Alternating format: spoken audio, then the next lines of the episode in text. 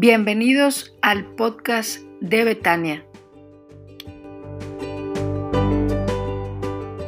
mensaje que he titulado Cómo vivir confiados. Cómo vivir confiados. Hemos estado viviendo tiempos difíciles y necesitamos eh, pensar en la palabra del Señor y en cómo vivir confiados en el Señor en este tiempo tan difícil. Y para eso vamos a meditar la palabra del Señor en el libro de Hechos de los Apóstoles en el capítulo 27, los versículos del 13 en adelante. Entonces, por favor, abra su Biblia o prenda su Biblia en Hechos de los Apóstoles capítulo 27, por favor, ahí abra su Biblia o préndala, no sé qué medio esté usando, y voy a leer a partir del versículo 13.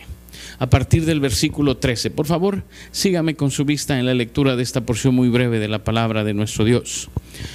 Cuando un viento suave comenzó a soplar desde el sur, los marineros pensaron que podrían llegar a salvo. Entonces levaron anclas y navegaron cerca de la costa de Creta. Pero el clima cambió abruptamente y un viento huracanado llamado nororiente sopló sobre la isla y nos empujó a mar abierto. Los marineros no pudieron girar el barco para hacerle frente al viento, así que se dieron por vencidos y se dejaron llevar por la tormenta. Navegamos al resguardo del lado con menos viento de una pequeña isla llamada Cauda, donde con gran dificultad subimos a bordo el bote salvavidas que era remolcado por el barco. Después los marineros ataron cuerdas alrededor del casco del barco para reforzarlo. Tenían miedo de que el barco fuera llevado a los bancos de arena de Sirte, frente a la costa africana. Así que bajaron el ancla flotante para disminuir la velocidad del barco y se dejaron llevar por el viento. El próximo día, como la fuerza del vendaval seguía azotando el barco, la tripulación comenzó a echar la carga por la borda. Al día siguiente hasta arrojaron al agua parte del equipo del barco. La gran tempestad rugió durante muchos días, ocultó el sol y las estrellas hasta que al final se perdió toda esperanza. Nadie había comido en mucho tiempo. Finalmente Pablo reunió a la tripulación y le dijo, señores, ustedes deberían haberme escuchado al principio y no haber salido de Creta. Así se hubieran evitado todos estos daños y pérdidas. Pero anímense, ninguno de ustedes perderá la vida, aunque el barco se hundirá. Pues anoche el ángel del Dios a quien pertenezco y a quien sirvo estuvo a mi lado. Y dijo, Pablo, no temas, porque ciertamente serás juzgado ante el César. Además, Dios en su bondad ha concedido protección a todos los que navegan contigo. Así que anímense pues yo le creo a Dios. Sucederá tal como Él lo dijo, pues seremos náufragos en una isla. Seremos náufragos en una isla. Hasta ahí vamos a leer, hermanos. Vamos a orar al Señor. Padre. Gracias por esta eh, mañana, gracias por la bendición de estar aquí reunidos, Señor, en un mismo espíritu. Gracias, Padre, porque podemos reunirnos, Señor, de distintos lugares, pero gozosos, Padre, de conformar un solo pueblo en ti. Gozosos, Señor, de ser un solo pueblo tuyo, Señor, de ser todos ovejas de tu prado. Y aquí estamos, Señor, listos para escuchar tu voz. Quiero pedirte que hables a nuestros corazones. Quiero suplicarte, Señor, que tu voz se escuche con poder que no sea lo que yo pueda decir, Señor, que sea tu voz la que resuene para que todos podamos ser confortados por ti. Quiero pedirte, Padre, que sean gratos los dichos de mi boca y la meditación de mi corazón delante de ti. En Cristo Jesús. Amén. Hermanos, he titulado al mensaje, como les decía hace un rato, cómo vivir confiados. Estamos viviendo en un tiempo de incertidumbre. No sabemos a ciencia cierta lo que va a pasar. O esta semana pasada nos avisaron que la cuarentena se extiende todavía un mes más y algunos ya pensa, ya se veían en Cancún, pues van a tener que postergar 30 días más los planes y a veces sentimos como que estamos perdiendo la confianza. Escuchamos mensajes de todo tipo acerca de que confíen y no confíen y hagan y no hagan y en fin, tantas cosas que oímos. ¿Cómo podemos vivir confiados? Seleccioné este texto de la palabra del Señor en, en, Hechos 27. Pablo había sido juzgado, ustedes recuerdan la historia, pero él apela al César. Siendo ciudadano romano, él dice, bueno, pues yo tengo derecho a ser juzgado por el César. Y así es que le dicen, bueno, ¿quieres que ser juzgado eh, por el César? Pues a, a Roma vas. Y entonces lo mandan en el barco en un primer barco, luego lo cambian de barco a este barco que se narra en esta historia y de pronto empezamos a ver toda esta historia donde Pablo les dice no salgan porque va a ser complicado el viaje, pero no le hacen caso, salen y entonces viene todo lo que leímos aquí. Y basado en esta historia, yo quiero decirle tres cosas que hay que evitar en este tiempo, pero también tres anclas para su vida. Quiero darle tres anclas para vivir confiado. Hablando de barco, bueno, pues quiero hablarle de tres anclas, pero primero voy a hablarle de tres cosas que debe evitar en este tiempo. Mire, el texto dice, eh, dice, los marineros tenían miedo del que el barco fuera llevado a los bancos de arena de Sirte, frente a la costa africana. Así que bajaron el ancla flotante para disminuir la velocidad del barco y se dejaron llevar por el viento. Primera cosa que debe evitar, hermano, no se deje a la deriva. Primera cosa para evitar, no se deje a la deriva. Dice que los marinos, después de haber hecho lo que entendían que tendrían que hacer, echaron el ancla flotante y luego se dejaron llevar. Y luego se dejaron llevar. Y esto es algo que quiero decirle. Debemos tener mucho cuidado ahora. No se deje a la deriva, no se deje llevar. Muchas veces cuando atravesamos por dificultades, con frecuencia decidimos dejar que las cosas sucedan y a ver qué pasa. Me dejo llevar, renuncio a seguir peleando. Ideas como estas vienen a nuestra cabeza. No vamos a poder, no tiene caso. Y entonces nos volvemos nuestro peor enemigo nos volvemos nuestro peor enemigo. Nosotros mismos empezamos a pensar estas ideas de no vale la pena, ya estuvimos mucho tiempo en casa y todavía otro mes más, ya mejor que pase lo que tenga que pasar. No se deje a la deriva, no deje que el barco vaya hasta donde tenga que llevar. Mire, hay gente que le dice, usted tiene que ponerse a dieta y dice, ay no, eso es muy difícil. Total, de algo vamos a morir. Se deja llevar, en vez de luchar, en vez de pelear, en vez de hacer, en vez de decimos, bueno, pues ya ni modo, que pase lo que pase, que pase lo que pase. Ahí donde me atiendo, hermanos, por asuntos de mi glucosa. Hay gente que yo oigo que dice, mire, como quiera, pues, pues hay que disfrutar la vida ya, que pase lo que tenga que pasar. Oiga, usted trae 400 de glucosa. Bueno, son cosas que suceden, que tienen que pasar. Tenga mucho cuidado, tenga mucho cuidado, porque en tiempo de crisis esos pensamientos vienen a la mente.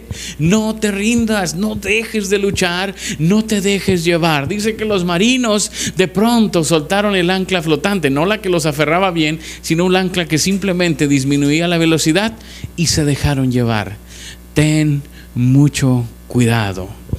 Mucho cuidado, no importa si tenemos que estar más tiempo eh, guardados en casa, no te dejes a la deriva, no dejes de pelear, no te rindas. Fue el escritor Mario, Mario Benedetti quien dijo, no te rindas, por favor no cedas, aunque el frío queme, aunque el miedo muerda, aunque el sol se esconda y se cae el viento, aún hay fuego en tu alma y aún hay vida en tus sueños, decía el escritor Mario Benedetti, no te rindas, no te rindas yo no sé contra qué estás luchando. La gran mayoría de nosotros, bueno, con esta pandemia que estamos viviendo, pero quizás la pandemia es solo parte de tu lucha. A lo mejor estás luchando con otras cosas y voy a abordar algo de eso más adelante, pero no te rindas, no te canses. Mire, a veces tenemos hijos adolescentes. Ya me da miedo hablar de adolescencia porque dice que la adolescencia hoy se extiende hasta que acaban una carrera. Y algunos de nuestros hijos son medio ¿Cómo puedo decirle para no decirles fósiles? Para no decir de esos que tardan como 80 años en salir de la universidad. Y entonces pues siguen siendo adolescentes todo ese tiempo. Y a veces hablamos con los como adolescentes y a veces nos dejamos llevar como eso y a veces sentimos que ya la vida no vale la pena y batallamos con ellos. Y decimos, "Ay, yo ya me cansé de pelear con mi hijo, que haga lo que quiera, que viva como quiera, no te canses." Déjame hacerte una pregunta. Ahora que estamos en esta cuarentena, ¿qué horas están levantando tus hijos? Es una excelente pregunta, ¿verdad? Es una excelente pregunta, porque a veces decimos nosotros, ya, ya, que haga lo que quiera. Si se quiere parar a las 3, a las 4, que se levante, si quiere. A veces se paran a cenar solamente y se van a acostar porque tienen sueño. Y a veces decimos, ya, ya me cansé de corregirlo. No te canses, no te dejes a la deriva, sigue luchando. Sigue luchando, lucha por tu familia, lucha por lo que tienes que hacer, avanza, crece. Lo peor que puedes hacer es tú mismo rendirte y bajar los brazos y decir, ya, me cansé, hasta aquí. Los marinos llegaron a ese punto. Ten mucho cuidado. Lo que no debes hacer es dejarte a la deriva. Segunda cosa que no debes hacer, no te deshagas de lo valioso. Mira lo que dice el texto en los versículos 18 y 19. El próximo día, como la fuerza del vendaval seguía azotando el barco, la tripulación comenzó a echar la carga por la borda. Luego, al día siguiente, arrojaron al agua parte del equipo del barco Mire, sabemos y entendemos eso, que, hay que aligerar las cargas en un barco que se puede hundir y entonces empezaron a tirar la carga. Hasta ahí yo lo entiendo, pero me llama la atención que dice que al día siguiente arrojaron parte del equipo del barco. Bueno, me imagino que el timón no, pero otras cosas que sí necesitaban se empezaron también a deshacer de ellas de cosas valiosas que iban a necesitar, empezaron a tirarlas también. Cuando pasamos por tiempo de crisis, muchas de nuestras emociones se descontrolan y empezamos a tomar decisiones precipitadas en asuntos importantes. Es decir, abandonamos nuestros valores, nuestros ideales, los tiramos por la borda. Déjame leerte una noticia que encontré. Después de que pasó la crisis sanitaria en China, dice, que hubo una crisis de matrimonios. Dice, estas crisis de pareja no solamente han ocurrido en Xi'an, sino que en otros medios chinos también informan de avalanchas de divorcios en más provincias, hasta 300 divorcios por semana, según la localidad de Sichuan, ese al sur del país. Además, la prensa local recoge una preocupante subida de los casos de maltrato, motivados también por los largos confinamientos en el hogar con el agresor y bajo una fuerte presión que puede disparar aún más la violencia.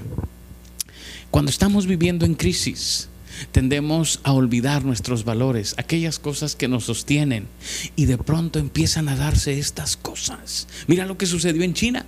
Ya, ya vencieron la pandemia, ya, ya, ya vimos fotos que están festejando el, fin de la pandemia, pero ahora se les vienen otros problemas. Una epidemia de divorcios como no la habían tenido y la están viviendo. Oye, porque cuando estás en crisis y te sientes presionado, también te deshaces de lo valioso, de lo importante. Se te olvidan los principios, los valores y empiezas a tirar todo por la borda me sorprende mucho, de veras me sorprende mucho. Que se supone que somos familia y que nos amamos. Bueno, así estamos, así decimos siempre. Y ahora que estamos viviendo encerrados como familias, mucha gente se queja. Y dice, no, ya no aguanto, ya no aguanto. Hace poco alguien me preguntó, oiga, pastor, ¿y usted así en tantos días en su casa no se enoja con los de su casa y con los de su familia? Pues yo debía haberle dicho no, pero pues tengo que ser honesto y decir, pues sí, pero cuando pasa pues me subo, me distraigo, este cambio de aires y regreso. Oiga, no se deshaga de lo valioso.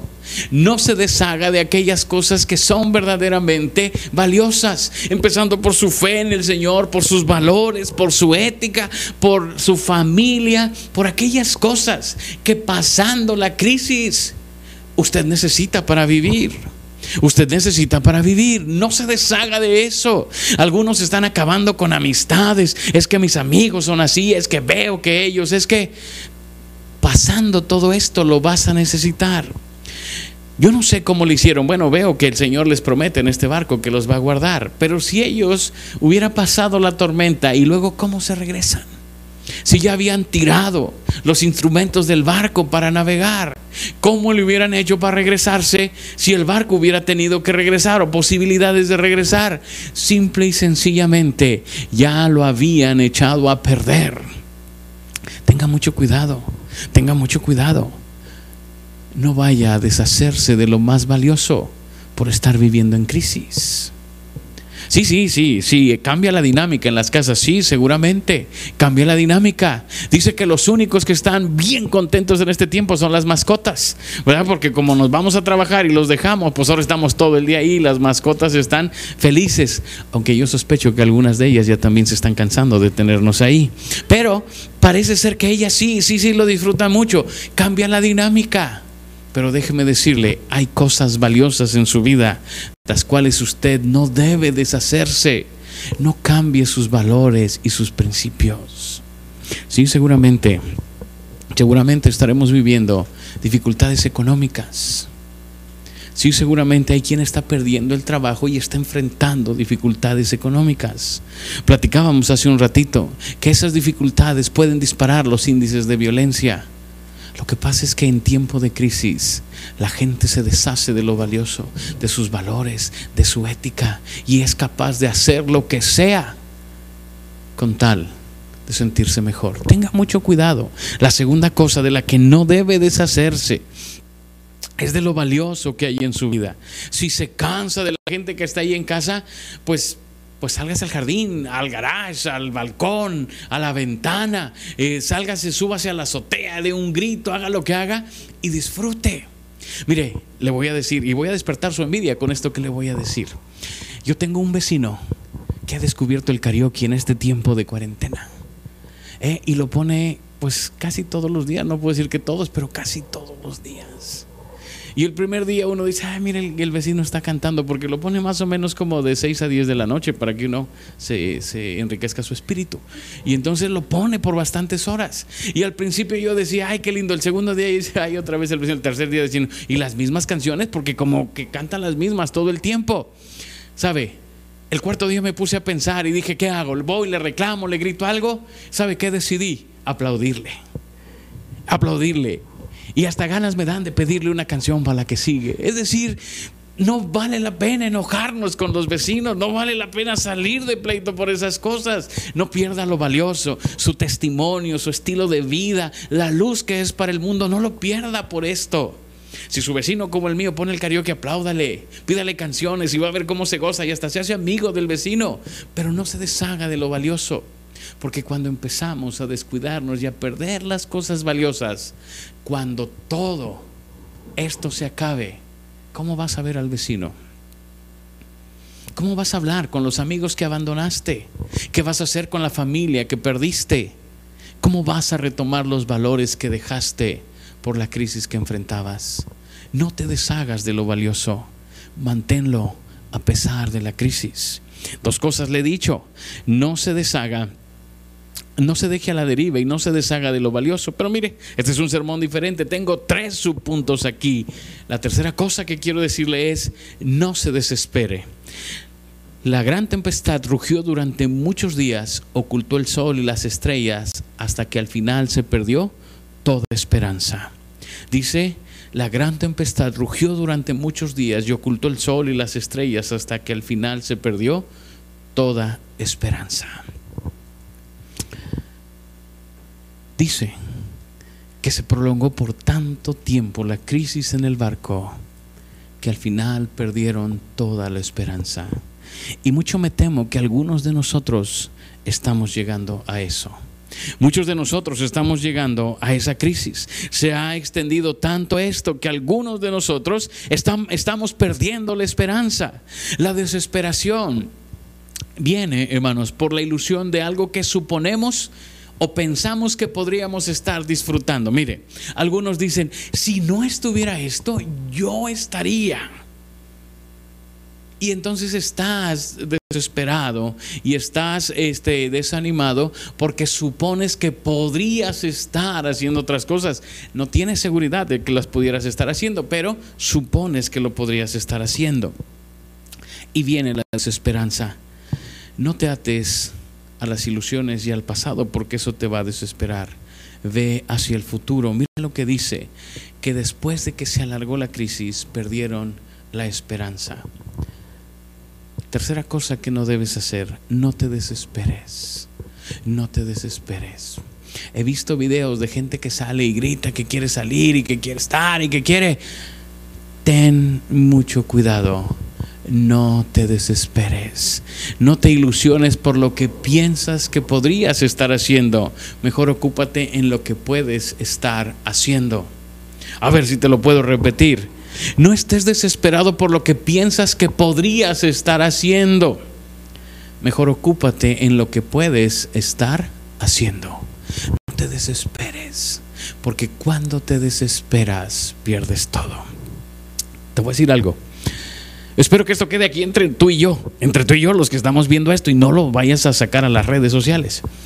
Cuando tú haces dieta, bueno, eso me han dicho, cuando tú haces dieta y vas con tu dieta muy bien, pero por alguna razón rompes la dieta, entonces tomas un pensamiento de decir, bueno, pues ya, ya la rompí. Ya el otro mes, ahora sí, me voy de corridito. Ahora sí, ya no la vuelvo a interrumpir. Entonces, no es que un día rompiste la dieta y comiste algo que no deberías comer. Es que de ahí, dicen, dice el dicho popular, te das al vicio. De pronto te dejas caer. De pronto ya, bueno, ya la rompí, pues ya ni modo, vamos a romperla bien. Y lo que podías haber rescatado lo pierdes con todo lo demás. Igual pasa cuando te desesperas. Lo que ya habías ganado hasta ahora lo pierdes. Porque de pronto empiezas a soñar con cosas que supuestamente ibas a hacer, pero no hiciste. No te desesperes. No te desesperes. Ten mucho cuidado porque la desesperación te puede llevar a tomar decisiones incorrectas, erróneas y hasta perjudiciales para tu vida. Llama la atención las noticias de que ha aumentado la violencia dentro de las casas. Y creo que tiene que ver con que te desesperas y cuando te desesperas buscas con quién desquitarte. Y entonces, qué fácil es gritar, qué fácil es insultar, qué fácil es decir, pero qué difícil es arreglar eso después. No te desesperes, ten mucho cuidado. Porque cuando te desesperas puedes hacer cosas de las cuales después te puedes arrepentir. No, no, no vas a llegar a ningún lado tampoco desesperado. Y sí vas a crear más problemas. Ten mucho cuidado. Te he dicho tres cosas, tres cosas de las cuales debes evitar. No te dejes a la deriva no te deshagas de lo valioso y no te desesperes. No te desesperes. Pero ahora te voy a hablar de tres anclas para tu vida. Tres anclas para tu vida para que puedas sostenerte. Si esas cosas las debes de evitar, hay tres cosas que sí debes hacer, que sí debes recordar y en las cuales debes anclar tu vida fuertemente para que no te muevas de ahí, para que no te muevas de ahí cuando te desesperas, cuando pierdes la esperanza, cuando sueltas los valores, de pronto te ves a la deriva y necesitas tres anclas que te sujeten para que no te muevas en tiempo de crisis. Versículo 23, Pablo les dice, pues anoche un ángel del Dios a quien pertenezco y a quien sirvo estuvo a mi lado. Número uno, el ancla para sostener tu vida ahora es la presencia de Dios. Recuerda que Él está con nosotros. Él lo prometió. Y aquí yo estoy con ustedes todos los días hasta el fin del mundo. Aquellas cosas eran las que tenías que, cuidar mucho de no hacer. Ahora te digo cosas que sí debes hacer. Primero, recuerda la presencia de Dios. Romanos 8:31, si Dios es por nosotros, ¿quién contra nosotros? Si Él está aquí con nosotros, ¿quién puede hacernos algo? Y hermanos, esto es algo que debe atar nuestras vidas firmemente para no caer en la desesperación, para que nos vaya mejor, para que estemos seguros. Echa el ancla de la presencia de Dios en tu vida y no te olvides que Él está contigo siempre.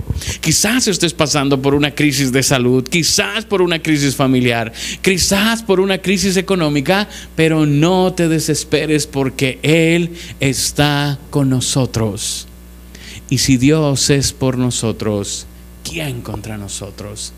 El mismo texto en Romanos 8, ¿qué nos separará del amor de Dios? Tribulación o hambre o persecución o todas esas cosas. Dice, al contrario, en todo esto somos más que vencedores por medio de aquel que nos amó. Así es que, hermano, podemos vivir confiados. Te voy a platicar una experiencia de hace algunos años si tú vas de aquí para la frontera, hay un lugar, sobre todo antes que le decían la garita, y era un lugar donde te, revisaban y que no llevaras cosas y en fin, cosas así.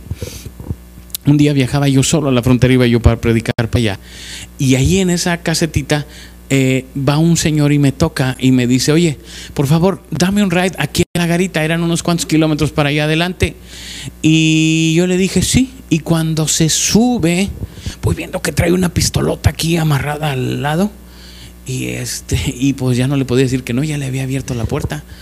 Y entonces se sentó ahí conmigo y, yo dije, ay Señor, guárdame. Y entonces él empieza a hablar conmigo y yo creo que notó mi nerviosismo por el arma que traía y me dijo, ah, no te preocupes, no te preocupes. Soy el comandante, el encargado ahí de la zona de la aduana y todo eso, soy del ejército y todas estas cosas. Nada más que tuve que venir a dejar aquí un asunto, pero me quedé sin auto y por eso te pido el favor de regresar. Y entonces, cuando íbamos para allá, eh, toma una tarjeta y sí me da su tarjeta de presentación y sí decía lo que él me había dicho y me dijo, ten, cuando tengas que pasar por aquí, nomás enséñales mi tarjeta y vas a pasar, porque soy el encargado de todo esto. Oiga, me sentí importante. Y de pronto dijo, ahora sí me traigo la tele. No, no, no me traje la tele, pero sí lo pensé. Porque dices tú, puedo pasar por aquí porque el importante me dio su tarjeta y abrió las puertas para que yo pase. Sí, gracias a Dios se bajó donde me dijo y ya no lo volví a ver, pero me quedé con su tarjeta. ¿Sabe? Lo que Pablo le está diciendo a la gente del barco es esto. El importante viene con nosotros y ha abierto las puertas para que pasemos. No se olvide de esto. El más grande, el más fuerte, el todopoderoso viene con nosotros y ha abierto las puertas para que pasemos. No se detenga, no se detenga, porque la presencia de Dios nos acompaña en todo momento y Él es quien manda. Así como me dijo aquel hombre, yo soy el que manda en toda esta zona. Pues si el Señor dijera eso, Él diría, mío, dice de Jehová es la tierra y su plenitud, el mundo y los que en Él habitan pues ese Señor es el que viene con nosotros. No se olvide de esto. Eche el ancla, el ancla de la presencia de Dios en su vida.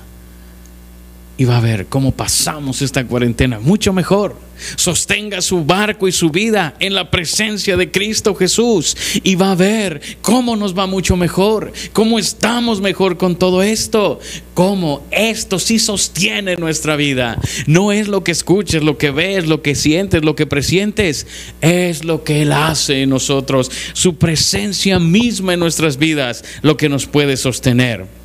En segundo lugar, la segunda ancla que debes de echar para sostener tu vida está en el versículo 24. Y dijo, él, está hablando del ángel que estuvo con él, Pablo, y dice, y dijo, Pablo, no temas, porque ciertamente serás juzgado ante el César. Además, Dios en su bondad ha concedido protección a todos los que navegan contigo. Segunda cosa que quiero decirle, la segunda ancla que tiene que echar es el propósito de Dios para su vida. Este, este, este ángel del Señor que se presenta con Pablo le dice, no temas Pablo, porque vas a llegar a Roma y vas a comparecer ante el César, porque el propósito de Dios para tu vida es que llegues allá y que prediques en Roma lo que el Señor ha puesto en tu corazón.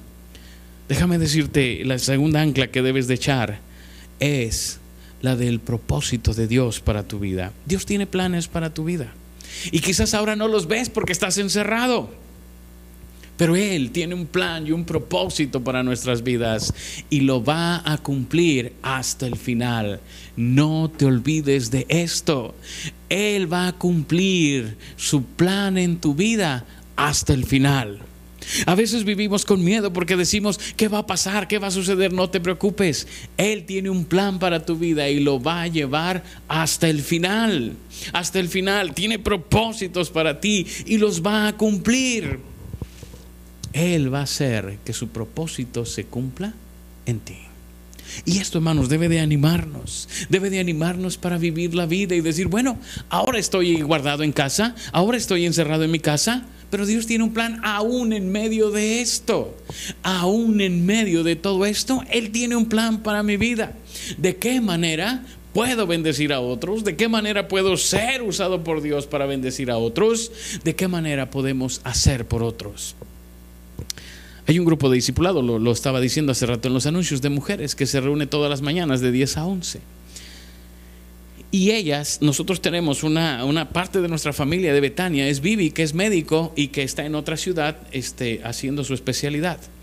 Y hablando con ella y orando con ella, entendimos que, que podíamos ayudarle de alguna manera a ella y a sus compañeros que están con ella Y entonces un, puñado de, un puñado de hermanas, ni creas que son tantas, se juntaron para comprar cubrebocas y se le están mandando para que ella y sus compañeros puedan usarlos. No es que no tengan, seguramente tienen, pero pocos se le está ayudando de esta manera. Y uno dice, Dios tiene planes para mí aún en medio de esto, en medio de lo que estamos viviendo, aún en medio de la contingencia, Dios tiene un propósito para que yo lo cumpla y eso es lo que debo de hacer.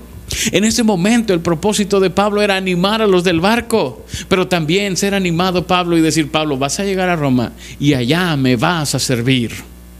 Hermano, no se olvide que Dios tiene un plan y un propósito para usted aquí y ahora. Los planes de Dios no se han detenido por la cuarentena. Él sigue cumpliendo su propósito en nosotros. Una de las bendiciones que Dios nos ha dado aquí en la iglesia es que tenemos un buen número de arquitectos aquí. Gracias al Señor por eso, porque es una hermosa profesión. Yo quisiera que todos fueran arquitectos, pero no se puede. Pero gracias a Dios por los que sí son.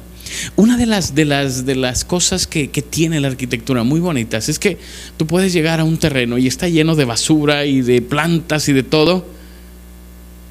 Y tú haces un proyecto en ese terreno. Y el arquitecto, déjame le digo algo, sueña y empieza a imaginar y empieza a ver. Y la gente pasa y ve un montón de basura y de escombro y todas esas cosas. Y el arquitecto ya está ideando y ya está pensando y en su mente ya está. Le digo un secreto, algunos están tan locos que ya hasta saben de qué color va a ser la plaquita del apagador. Pero no se ve más que basura y perros y esas cosas, ratas y esas cosas. Pero él ya está soñando en lo que va a ver ahí. Y cuando se plasma en papel, lo que llamamos planos, y luego se hace y se construye, oiga, es una experiencia maravillosa, maravillosa. No había nada ahí en ese terreno más que en la mente del arquitecto. Déjame decirte algo, el propósito de Dios se parece un poco a eso. Es probable que tú hoy no estés viendo nada y que digas, ¿cómo me va a usar Dios aquí encerrado, sin trabajo, sin dinero, sin pues déjame decirte que aunque tú no veas nada, y es más, tú solamente veas escombro y basura, Dios está viendo el propósito que tiene para ti y ya sabe hasta los detalles de lo que va a suceder y ya sabe hasta los pequeños detalles que hará en tu vida. Eso es maravilloso y eso nos sostiene en tiempo de crisis. Saber que aunque yo no pueda ver las cosas, Dios sí. Dios sí tiene planes para mi vida. Dios sí tiene un plan para mí. Dios sí tiene todo planeado con cuidado y en su momento lo cumplirá. Y en su momento lo cumplirá. Algo que puede sostener nuestras vidas en tiempo de crisis es saber que el plan de Dios no se ha detenido. Cuando Juan el Bautista estaba en la cárcel, Manda algunos de sus seguidores a Jesús y le dice, ¿eres tú el que había de venir o esperaremos a otro? Y Jesús no contesta, pero les dice, vean. Y después de un rato les dice, vayan y díganle a Juan, los ciegos ven, los cojos caminan y a los pobres es anunciado el Evangelio. Es decir, el plan de Dios sigue avanzando, no se ha detenido, hermano. Dios tiene planes para tu vida y quiere usarte aquí y ahora en la situación en la que estás. Abre tus ojos y ve de qué manera Dios está obrando para que puedas sumarte en eso, en poco o en mucho, pero tú puedes hacerlo. Mis hermanos de la iglesia me escuchan decir esto con frecuencia. Si en tu casa al comer sobra alimento, es la bendición que Dios te da para compartir con otros. Y a lo mejor no es mucho, pero es algo que puedes hacer. Es algo que puedes hacer. Compartir un poco del alimento que Dios te da. No se te olvide, el propósito de Dios sigue adelante y sigue cumpliéndose en tu vida. No lo dejes. Toma esa ancla y échala. Y en vez de estarnos quejando y diciendo, podríamos decir, Señor, ¿qué quieres que haga? ¿Qué puedo hacer en este tiempo? A lo mejor no mucho, pero si puedes mandar un mensaje a alguien de aliento, estás haciendo mucho. A lo mejor si puedes llamarle a alguien para animarlo, para hacerle compañía, estás haciendo mucho. Súmate al propósito que Dios tiene para tu vida. No bajes los brazos, no te desesperes. Confía en la presencia de Dios en tu vida y en el propósito de Dios para tu vida. Y afiánzate en eso para que puedas crecer y avanzar. ¿Qué puedo hacer por los demás? A lo mejor no puedes hacer gran cosa. Quizás no eres médico ni enfermera ni cosa similar para que puedas ayudar tan directamente. Pero siempre hay algo que podemos hacer. Siempre hay algo que podemos hacer para cumplir con el propósito de Dios en nuestras vidas. Esa es la segunda ancla que debes de echar. Y la tercera ancla, y lo último que quiero decirte esta mañana, es toma el ancla de las promesas de Dios. Así que anímense, pues yo le creo a Dios, dice Pablo, sucederá tal como él dijo, pero seremos náufragos en una isla. Mira lo que lo hermoso de lo que Pablo va a decir ahora. Me gustó la nueva traducción viviente, por eso lo usé. Así que anímense, pues yo le creo a Dios. Yo te invitaría a que subrayaras eso en tu Biblia. Es el versículo 25. Yo le creo a Dios. Algo que hoy nos puede sostener, hermanos, es creerle a Dios. Es creer lo que Dios dijo y prometió para nosotros. En tiempo de crisis dudamos de muchas cosas. Echa mano de las promesas de Dios. Confía en el poder de Dios. Todo lo que dijo se cumplió. Todas las profecías del Antiguo Testamento de su venida se cumplieron. Todas sus promesas se cumplirán. Mira lo que dice la misma palabra. Números 23, 19. Dios no es hombre, por lo tanto no miente. Él no es humano, por lo tanto no cambia de parecer. ¿Acaso alguna vez habló sin actuar? ¿Alguna vez prometió sin cumplir? ¿Te fijas? La misma escritura dice, ¿Alguna vez prometió y no cumplió? Aférrate a las promesas de Dios. Toma una promesa de Dios y hazla tuya. No sé ustedes, pero algunos de nosotros tenemos que tomar un medicamento ya diario, este, pues lo que nos reste de vida, lo que nos reste de vida.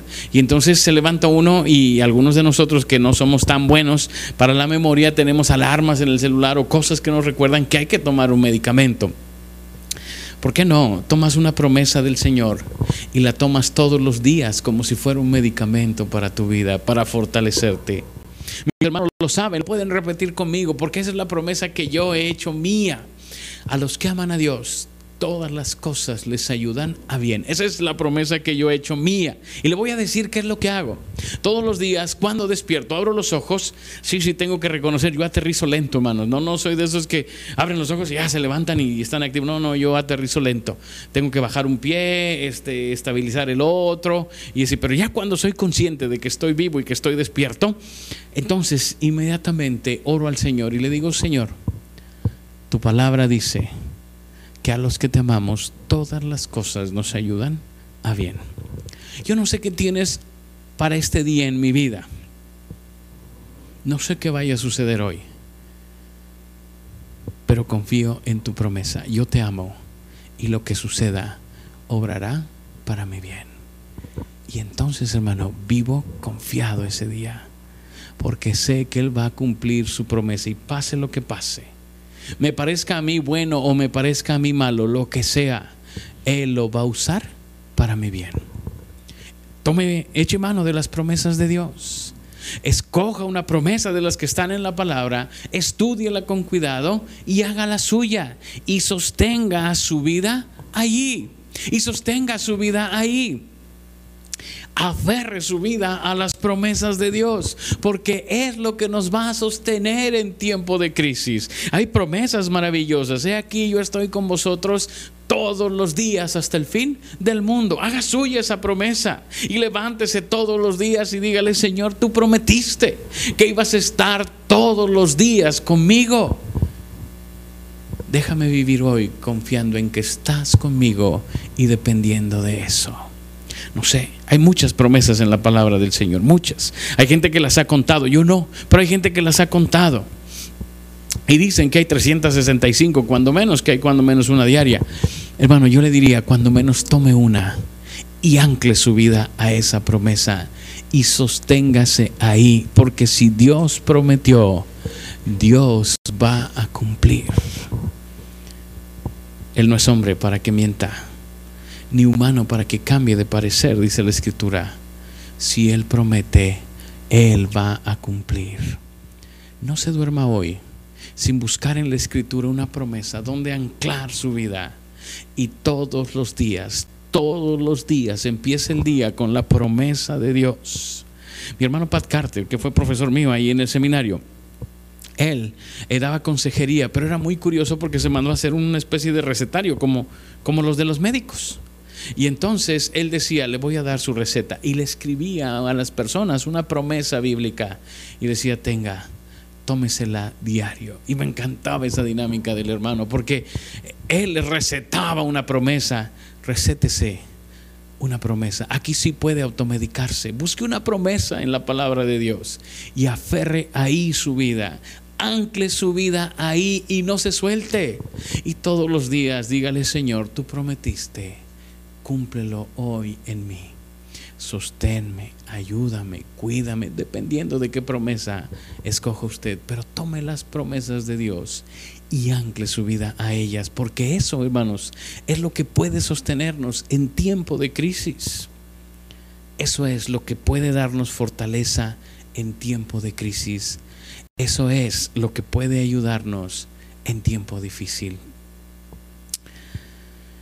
Hace algunos años asistimos a algunos viajes a la, isla de Cuba y llevábamos cosas para ayudar a la gente.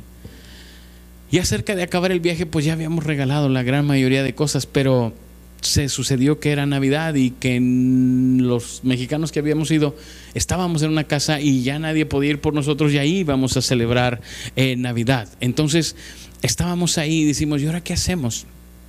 Y empezaron a buscar entre las cosas que llevábamos y alguien encontró dos latas de atún. Y dijo, pues no sé, por alguna razón no las regalé y aquí tengo dos latas de atún. Así es que a cenar, cena navideña, atún dos latitas de atún. Y sabe, hermanos, se disfruta tanto. Así como que de pronto dices, nos vamos a pasar Navidad sin cenar. Y cuando aparecen las dos latas, dices, vamos a pasar un buen tiempo. Busca en la palabra de Dios esas pequeñas latas que a lo mejor has descuidado y date un banquete en ellas y descansa tu vida en ellas y disfruta lo que Dios está haciendo también en ese tiempo. Tres anclas que debes de echar para sostener tu vida en tiempo de crisis. La presencia de Dios en tu vida, el propósito de Dios en tu vida y las promesas de Dios para tu vida. Hermano, aférrate de las promesas de Dios. Toma las promesas del Señor en tu vida y hazlas tuyas y que no sea la promesa de Dios, que sea la promesa que Dios me dio a mí. Y entonces echarás la tercera ancla para sostener el barco de tu vida en este tiempo de turbulencia y crisis. Quiero orar por ti. Quiero ponerte en las manos de Dios. Quiero pedirle al Señor que te bendiga, que te ayude y te sostenga en este tiempo que nos sostenga a todos. Ten mucho cuidado, ten mucho cuidado porque estas crisis debes de evitar. No te dejes a la deriva, no te deshagas de lo valioso, no te desesperes. Pero echa estas tres anclas, la presencia de Dios, el propósito de Dios y las promesas de Dios. Cierra tus ojos, inclina tu rostro. Y te invito a que pienses en este momento, en una oración al Señor. Y si has dejado algunas cosas que no debías dejar, dile al Señor, pídele perdón. Y dile que te dé la fortaleza para sostenerte en tiempo de crisis. Es probable que por alguna razón hayas decidido dejarte a la deriva y decir, ya me cansé, que pase lo que pase. Pídele al Señor fortaleza para seguir. Quizás algunos de nosotros empezamos a deshacernos de lo valioso. Y hemos dañado a nuestra familia, hemos abandonado nuestros valores, hemos dejado las cosas. Pídele al Señor que te ayude a retomar el camino y a mantenerte firme en lo que crees y en lo que eres. Es probable que algunos estén cayendo ya en desesperación. Pidámosle al Señor que nos dé paz, contentamiento en el tiempo que estamos pero sobre todas las cosas, hermanos, pidamos al Señor que podamos echar estas tres anclas para poder vivir confiados y tranquilos.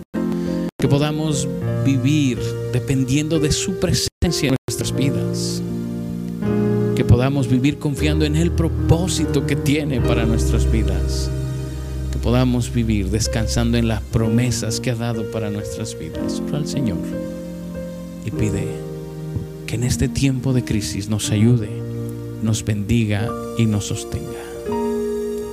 Señor, no permitas que la crisis nos haga perder aquellas cosas que son valiosas e importantes. No permitas, Señor, que en medio de la desesperación tomemos malas decisiones, Señor. Hagamos cosas que no glorifican tu nombre. Señor, más bien permite que tu presencia en nosotros nos sostenga, Padre. Que el saber que tú tienes un propósito para nuestras vidas nos ayude y que tus promesas, Señor, nos impulsen para vivir en este tiempo, Señor. Que Padre, los que han estado siguiendo esta transmisión, los que escucharán esto después, podamos encontrar bendición en tu palabra. Podamos, Señor, refugiarnos en tu presencia, Señor. Eso es todo lo que necesitamos. En ti estamos completos. Que podamos, Señor, cumplir tu propósito en este tiempo difícil. Podamos ser bendición a los que necesitan. Padre, que podamos asirnos fuertemente de tus promesas y confiar en que tú cumplirás tu promesa tal como lo prometiste, lo harás. Gracias Señor. Gracias porque eres bueno, porque para siempre es tu misericordia. Bendice a los que en este momento oran y a los que estarán orando más tarde, Señor.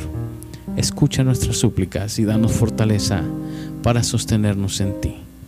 Gracias, Padre, porque tú eres nuestro pastor y nunca nos faltarás. Por eso te alabamos, te bendecimos y te damos toda la gloria y toda la honra en Cristo Jesús. Amén.